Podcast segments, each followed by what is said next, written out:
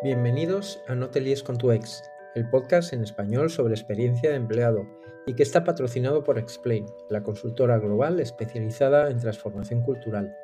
Rafa Loza es el fundador y CEO del grupo Transfor y de quecomparo.es.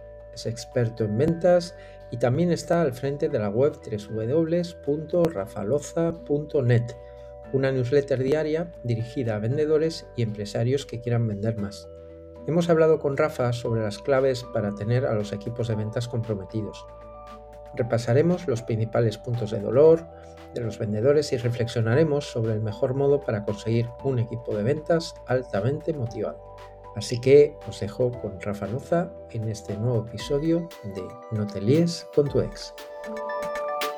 Bienvenido Rafa, muchísimas gracias por estar aquí. Hola Rafa, muchas gracias a ti por invitarme. Teníamos muchas ganas de saber dentro de experiencia empleado el colectivo en concreto al que tú te diriges, que tienes mucha experiencia, que es el colectivo de vendedores, de comerciales. Y queríamos tratar varios temas que sabemos que son clave en esa motivación, en esa experiencia de empleado. En primer lugar, nos gustaría saber ¿Cuál es tu opinión sobre la mejor manera de motivar a profesionales de venta alrededor del sistema de incentivos?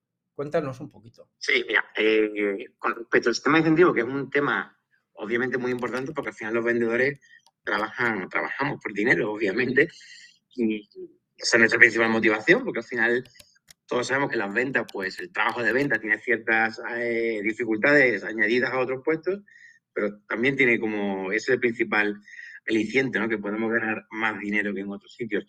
Y para eso es fundamental que el sistema de incentivos que plantea la empresa pues esté bien diseñado para que consiga el efecto que persigue, que es sacar la mejor versión del, vendedor. Y aquí, con la parte de los sistemas de incentivos, hay mm, dos problemas generalmente que hacen que pierda su efectividad, que es, son dos. El primero es que en ocasiones se hacen demasiado complejos y lo he visto mucho en empresas donde ni los propios vendedores sabían muy bien cómo funcionaba el sistema retributivo, porque tenía muchas variables, muchos dependientes de muchos KPIs, de muchos condicionantes, con un entramado muy complejo que al final hace que, pues, que el vendedor no tenga claro qué tiene que hacer o cuál va a ser el resultado en los términos retributivos de su trabajo, de su, de su entonces al final baja mucho el nivel de, de motivación e incentivo que, puede, que puede inyectar ese sistema de incentivo en el vendedor, que es, que es el objetivo. Entonces yo siempre recomiendo que los sistemas de incentivos sean simples, sencillos, fáciles de entender y que el, empleado, el vendedor, el comercial, pues sepa eh, rápidamente y fácilmente que X corresponde, X ventas corresponden a Y dinero y así sucesivamente. Y luego el segundo punto es esto es una cuestión también de diseño del sistema de incentivos, encontrar un, el equilibrio adecuado entre dificultad y recompensa. Es decir, si el sistema de incentivos es eh, muy generoso, que no es lo habitual, es decir, si, si eh, da mucha recompensa con unos resultados mediocres, pues va a incentivar, eh, va, a va a desincentivar a, a muchos vendedores. Los vendedores que no sean tan ambiciosos, pues Mm, tendrán un rendimiento bajo porque con pocos resultados ya cubren sus necesidades económicas. Y al revés, si es muy exigente o es muy eh, caño, por decirlo de alguna forma, en cuanto a la recompensa en función del resultado, pues va a generar lo mismo, va a desalentar al vendedor porque va a ver que ese esfuerzo extra que tiene que hacer no es recompensado. En, para, ese esfuerzo, esfuerzo extra para conseguir un nivel de ventas alto, pues no va a ser suficientemente recompensado. Entonces no le va a merecer la pena da ese esfuerzo en sacar esas ventas adicionales. ¿no? Entonces, al final, encontrar ese equilibrio, esa, en, esa relación dificultad-recompensa, pues es clave para eh, sacar esa mejor versión del vendedor. Yo siempre digo es como un tornillo. Si lo aprietas, si no lo aprietas lo suficiente, pues se queda suelto y no cumple su función. Y si lo aprietas más de la cuenta, pues sale de roca y se rompe el tornillo y tampoco hace su función. Entonces, encontrar ese punto de presión óptimo. Oye, sé que tú le das mucha importancia al proceso, al proceso de venta. ¿Cómo afecta el proceso de venta a la motivación o el compromiso de estos profesionales? Pues afecta muchísimo tanto en cuanto afecta a sus resultados. Por lo tanto, y sus resultados a su vez, eh, mira, gente que dice que los que trabajan en ventas y no les gustan las ventas, generalmente es porque no tienen buenos resultados. A nadie le gusta jugar a un juego al que pierde siempre Si te gustan los juegos, sobre todo cuando, cuando se te dan bien, cuando ganas, ¿no? Pues con las ventas pasa un poco igual. Cuando tú estás en ventas y tienes un proceso afinado que te da buenos resultados, que ganas dinero, que la mayoría del día o, de veces se te da bien, consigues buenos resultados, pues te gusta lo que haces. Cuando estás en ventas y vendes poco, todo es un sufrimiento, cuesta la misma vida, saca una venta, ganas poco dinero, pues obviamente no te va a gustar. Pero al final no son las ventas lo que no te gusta. Lo que no te gusta es tener poco resultado y ganar poco dinero, ¿no? Perder en el juego es lo que no te gusta. Y el proceso de venta al final es la estrategia de juego. Si hay una mala estrategia de juego, el resultado va a ser malo. No son, no son pocas las ocasiones en las que el propio proceso de venta impuesto por la empresa limita mucho los resultados de los vendedores. Y también lo veo en muchas ocasiones, procesos de ventas eh, muy complejos, muy largos, con muchos pasos, con muchas tareas administrativas, con exigencia de muchos reports, con un, el CRM o muchísimas tareas en CRM y tal. Y al final el vendedor está más tiempo eh, esforzándose en cumplir todos esos protocolos, toda esa burocracia, todos esos pasos, en rellenar el CRM, etc., etc., que está centrado en las acciones que realmente le permiten ventas. Entonces, en muchos casos es el propio proceso de venta el que está más, mal diseñado. Y, también pongo un ejemplo con respecto a eso, lo hablamos el otro día, que es eh, como si tienes a, Messi en el equipo, tú eres entrenador y, le pones una, una, estrategia de juego que diga, oye, mira, Messi, cada vez que cojas el balón, tienes que dar tres pases al portero y dar una vuelta neta antes de, antes de, de, atacar. Pues obviamente le va a costar mucho trabajo vender, pero no porque Messi sea malo, sino porque la estrategia es muy mala si le dieras una mejor estrategia o le dejaras libertad, seguramente marcaría más goles. Pues con esto es igual, o diseñas un buen proceso de venta o le das libertad al vendedor. Para darle libertad, el vendedor tiene que ser muy bueno. Y para contratar un buen vendedor, darle libertad y que eso es muy complicado. Entonces, al final es mucho mejor diseñar un buen proceso de venta sencillo, directo, centrado en las acciones que realmente permiten generar clientes y no en otras acciones que al final despitan del objetivo y, ya está, y al final es lo, más efectivo. O diseñas un buen proceso de venta o contrata a los mejores comerciales que puedas, págales una pasta porque te va a costar mucho trabajo y dale libertad. Aunque como te digo, es muy, muy arriesgado esa segunda opción, es mejor diseñar un buen proceso de venta. Luego hay otro, otro punto que es muy importante, que supongo que es difícil accionar, que es el estado emocional, el estado emocional de las personas que dependen de ti, el estado emocional de, de esos profesionales de la venta, ¿no? ¿Tú crees que se puede impactar mm. ahí? ¿Cómo se puede intervenir ahí para que estén más comprometidos? Sí, claro que se puede. Al final, el estado emocional de todo el mundo, ¿no? de todas las personas y de todos los profesionales, pero en especial de los vendedores, el estado emocional tiene una repercusión en el resultado eh, enorme. Quizás en otro tipo de, actividad, pues bueno, si haces, si haces la, la acción, por decirlo de alguna forma, de un estado emocional eh, malo, por, simplificarlo, pues igual el resultado lo consigue igual. Es decir, si yo, continuando el ejemplo de tornillos, si yo tengo que apretar, yo tengo una línea de, de, trabajo de una fábrica, tengo que apretar tornillos, pues si el tornillo lo aprieto con pocas ganas, mm, se queda apretado igualmente. Pero si en ventas, aunque yo aparentemente haga lo mismo y haga las mismas llamadas, el mismo número de llamadas, las mismas acciones, cuando lo hago desde un estado emocional eh, negativo, el resultado no va a ser el mismo ni, muchísimo menos. Y el estado emocional interviene en muchos, muchos aspectos, obviamente. Cuando hablo de estado emocional me refiero al nivel de motivación, de ilusión, de confianza, de entusiasmo, la vinculación que tenga el empleado con la empresa y con su líder, que al final, al final las empresas son las personas que lo componen, no, no el logotipo, ni son las oficinas. Entonces, según sea ese estado emocional de ese vendedor, el resultado puede ser brutal. Yo he visto un mismo, cualquiera que trabaje en venta y lo ha visto en, en infinidad de ocasiones, un mismo vendedor que es buenísimo, que siempre tiene buenos resultados, de repente, por lo que sea, se viene abajo emocionalmente y sus resultados van al suelo, o sea, pero de, de, 100 a 0. O sea, no un poco, sino muchísimo.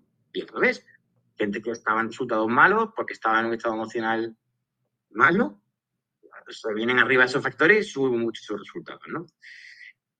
¿Qué, aspectos intervienen en el estado emocional? Pues muchísimo, muchos de los que ya hemos comentado, pues obviamente el proceso de venta, si es eficiente, pues va a tener mejores resultados y va a ser mejor motivado, el sistema de incentivos, el, ambiente de trabajo, la calidad y luego hay un punto que es el líder de venta. Yo es un aspecto que le doy muchísima importancia porque eh, la calidad del líder determina la calidad del equipo.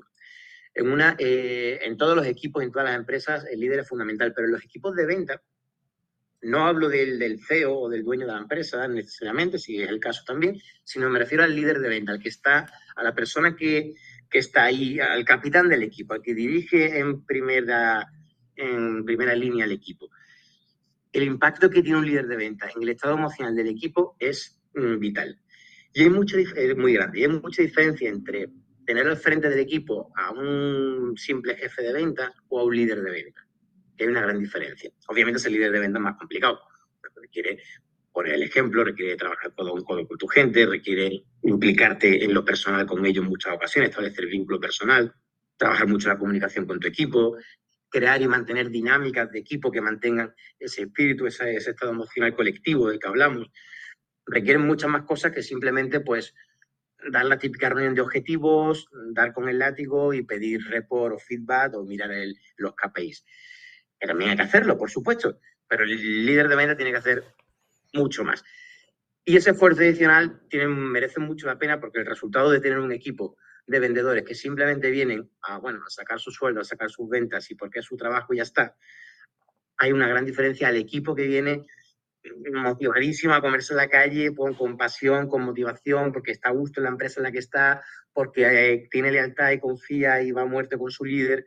Hostia, la diferencia es gigante y merece muchísimo la pena. Porque es, gigante en un vendedor. Imagínate una empresa que haya 8, 10, 20, 30, 40 vendedores. El impacto en la cuenta de resultados de esa empresa es abismal por el simple hecho de, de tener, en vez de un jefe de venta, a un líder de venta. Ese resultado en los beneficios de la empresa, o sea, ya no hablo de cosas, eh, en fin, subjetivas, y en los beneficios de la empresa es muy grande. Merece mucho la pena. Que como te digo, es más complicado ser líder de venta que ser jefe de venta, y es más complicado encontrarlo también si de una empresa y quiere contratar un líder de venta, pero eh, también hay mucha gente muy, muy válida y se puede aprender a ser líder de venta. Es decir, no es una cuestión de, de tener un don natural, de liderazgo, de carisma, no, simplemente saber cómo liderar un equipo pues de, esta forma de la que. El, el, otro día leía en prensa, ya que veo que te gusta el fútbol, o has puesto el ejemplo de Messi, una sí. entrevista a un antiguo jugador, Boyan, que era una promesa en el, mm. en el Barça y que iba tres sí. años por detrás de Messi y decían que iba a ser el nuevo Messi. Y en mm. la entrevista, porque ya está finalizando o ha finalizado su carrera, él hablaba de sus problemas que tuvo emocionales, con problemas de ansiedad, que no podía salir a la calle, que tenía que decir que le dolía algo para no reconocer que era ansiedad y se ocultaba por los equipos, ¿no? Fue, fue la promesa que terminó, bueno, ha sido un grandísimo jugador, ¿eh? Pero no ha sido Messi. Sí, sí, sí. Y me preguntaba mientras te escuchaba, joder, pues igual a ese jugador le coge un buen coach, un buen líder, no un buen jefe de equipo, sino un buen líder igual, igual es capaz de recuperarlo, ¿no? Y tener dos Messi en el equipo en vez de, en vez de uno. Fíjate la importancia, ¿no? de hecho, casi todos los equipos tienen psicólogos, tienen coas, tienen, estamos hablando de gente súper profesional, gente que gana millones de euros, gente, en fin, ¿no? que supuestamente cualquiera podría decir, joder, ¿qué, qué, qué estado emocional puede tener un chaval de primera con veintitantos años, rico y famoso? Pues sí, pues también, pues al final todo el mundo tiene frustraciones, eh, tiene desmotivaciones y tiene que cuidar su emocional. Y sí, totalmente. De hecho, en, muchas veces ya en, en los entrenadores de primera se, se, mira más ese perfil de coach que, que, que, técnico o estratégico, ¿no? que ya la mayoría tienen Ancelotti que, se, que dicen mucho, oye, no es un gran estratega tal, pero es un líder que te cagas. Ya él tiene sus, sus, sus técnicos especialistas en estrategia o en otras cosas más técnicas. Al final lo que pondera es liderazgo, exacto. Qué bien, qué bien que hables del Real Madrid, no solo del Barcelona, eso está bien. No, yo no me da igual los dos. igual los dos. Oye, cuéntame, ¿cómo motiva a un vendedor la formación? ¿Es habitual darles formación o es gente, eso, eso que circula ahí o que flota en el ambiente? No, no, a vender uno nace sabiendo. ¿Cómo, cuéntanos un poquito de esto y cuéntanos cuál es tu experiencia respecto a cómo se puede impactar en, en ese compromiso de estos profesionales a través de la formación. Eh, no, a ver, obviamente eso, la, la, la, la, venta se aprende pues, como cualquier otra profesión. Eh, luego ya como todo, puede haber gente que tenga pues más por su personalidad o por su tal, ciertas habilidades naturales o no, pero que no tienen nada que ver con la mayoría que se suelen considerar, de que ser carismático o ser, tener, tener don de palabra, no tiene nada que ver con eso. No, la, la, venta es una, hay que aprender la teoría, la técnica, la estrategia, la, hay que aprender. Y efectivamente hay muy poca formación y ese es uno de los grandes problemas de la venta, que hay muy poca formación, se invierte muy poca información y lo poco que se invierte en la mayoría tampoco hay buenas formaciones. Esa es la realidad. La mayoría de la gente que trabaja en ventas ha llegado casi que por casualidad eh, ha ido formándose casi de forma autodidacta, lo que, ha ido, lo que le han ido enseñando las diferentes empresas que ha ido pasando, lo que ha ido cogiendo de uno, del otro, lo que le aprendió a un jefe, lo que le escuchó al otro, de un libro que leí una vez, en fin, y, y, y autodidacta, ¿no? Y, lo, y claro, se, fruto de eso, pues se llega a una situación en la que te piensas que por llevar mucho tiempo en ventas ya sabes de ventas, cuando la experiencia por sí sola no sirve de nada. Yo puedo estar 30 años haciendo algo mal y ya está, y no pasa nada. Llevo 30 años haciéndolo mal y no porque lleve 30 años eh, lo, lo sé hacer por el simple hecho de que pase el tiempo.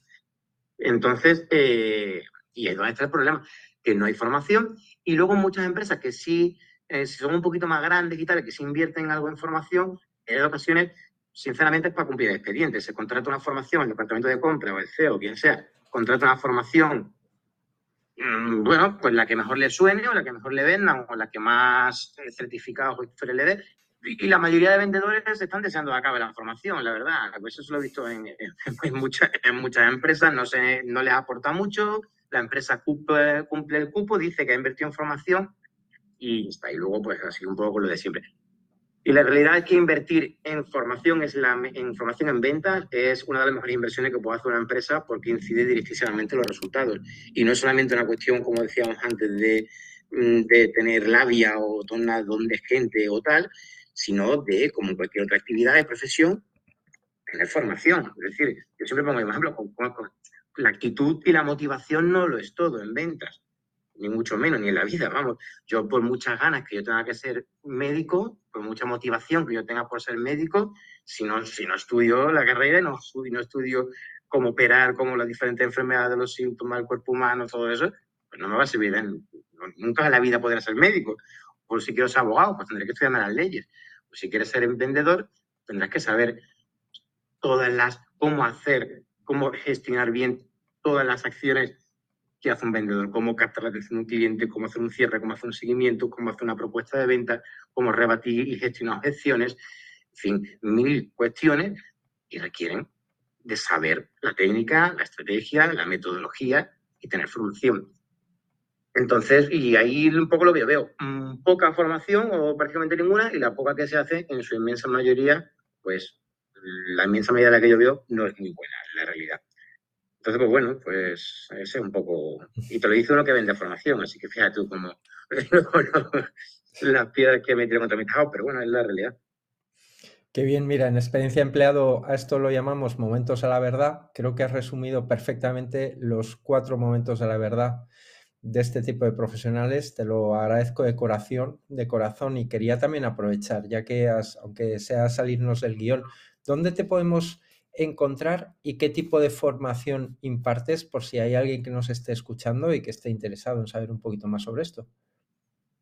rafaloza.net rafaloza.net Nada, tengo una, una página, o sea, no es mi actividad, yo tengo mis empresas, tengo, como ya sé, como sabes, tengo, el, el fondo director del grupo Transfor y que comparo.es, del 80% al 90% de mi tiempo profesional y casi personal también lo dedico a mis negocios, pero luego tengo una, una newsletter que donde mando un correo al día, un email diario a mis suscriptores con una píldora, un consejillo, una técnica, una pequeña clave sobre ventas, sobre ventas, negocio y la vida, ¿no? Que al final más o menos casi todo lo mismo.